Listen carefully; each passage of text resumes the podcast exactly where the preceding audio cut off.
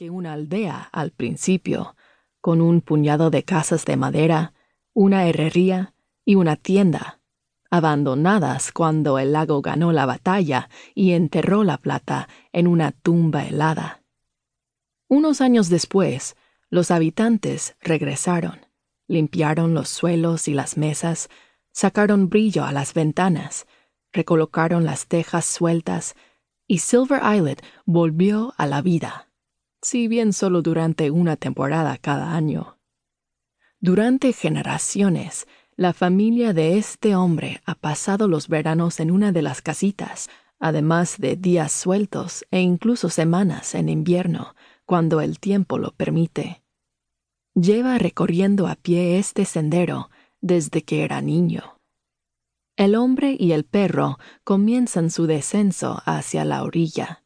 El perro traza semicírculos en el aire con el rabo, mientras el hombre atiza con el bastón la tierra húmeda y la piedra alternativamente, mientras el sendero discurre hacia la bahía. El lago comienza a desperezarse, sacudiéndose la bruma que lo ha cubierto como un manto durante la noche. Las sirenas de niebla de los faros de Trowbridge y Porphyry, ahora en silencio, pasan las horas previas al amanecer previniendo los barcos invisibles que se adentran con precaución en el lago a través de Thunder Bay, más allá del cabo a los pies del monte Sleeping Giant, en dirección a Isle Royale y las vías navegables del lago superior. Pero el sol naciente y el viento matutino han contribuido a hacer desaparecer los últimos retazos de niebla, y en lugar de la llamada poco halagueña de las sirenas, el canto de los pájaros recibe a los caminantes. La sirena habría sido una compañía más apropiada.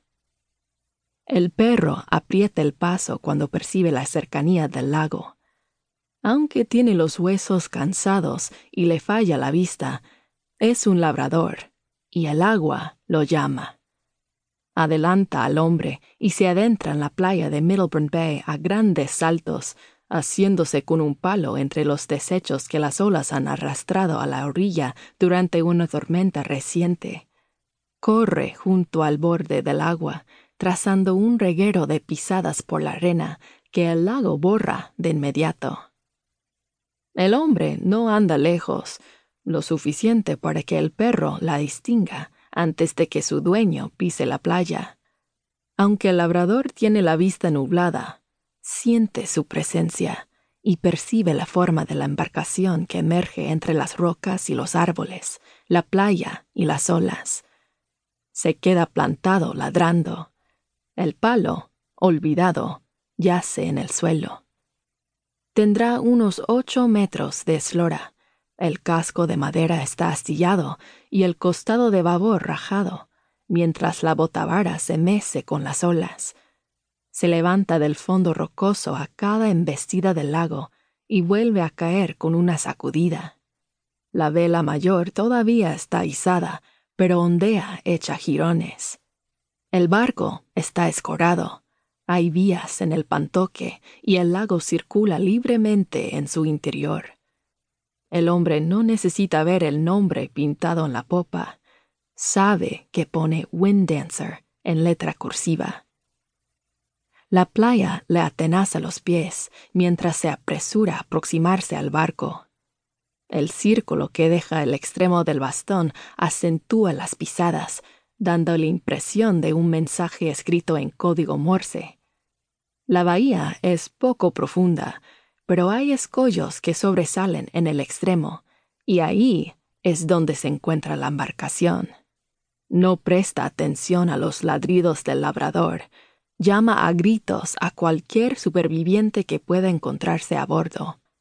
Tropieza cuando llega al cabo y el agua helada le salpica nota un entumecimiento progresivo en las piernas que no le suelta, pero lo ignora y continúa avanzando hacia las rocas, evitando la cavidad entre el barco y la orilla, donde podría perecer aplastado, y logra auparse al puente de mando, tembloroso. Aunque no había estado nunca a bordo del Wind Dancer, le asalta una avalancha de